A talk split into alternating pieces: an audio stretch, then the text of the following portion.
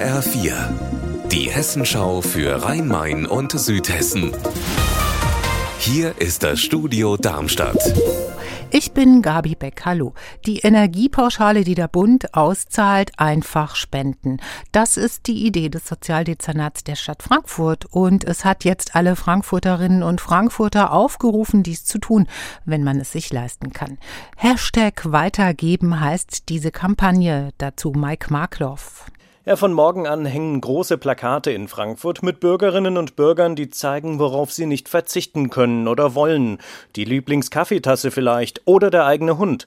Worauf so mancher verzichten könnte, ist aber die Energiepauschale, die der Bund jetzt auszahlt. Und da appelliert die Stadt an die Menschen, diesen Betrag zu spenden, damit die Stadt kostenlose Essensangebote für Menschen aller Altersgruppen finanzieren kann.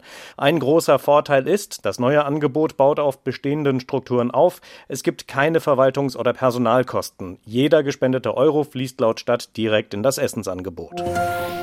Die Weihnachtszeit wirft ihre Schatten voraus.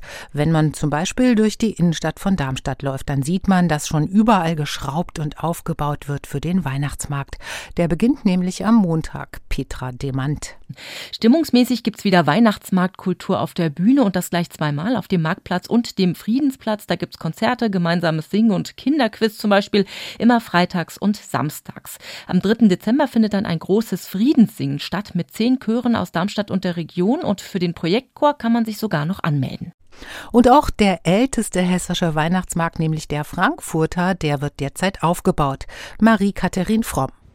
Über 200 Buden soll es dieses Jahr geben, verteilt in der ganzen Innenstadt mit Mandeln, Weihnachtsdeko, Glühwein. Und hier auf dem Römerberg, da stehen schon die ersten Buden. Geschmückt mit Tannenzweigen, mit Lichterketten. Ist schon eine sehr schöne Atmosphäre hier. Auch ein großes Kinderkarussell ist schon aufgebaut. Und Money natürlich, der 25 Meter hohe Weihnachtsbaum. Es wird dieses Jahr auch neue Sachen geben, zum Beispiel auf dem Rossmarkt. Da wird eine große Weihnachtspyramide aufgebaut, 16 Meter hoch.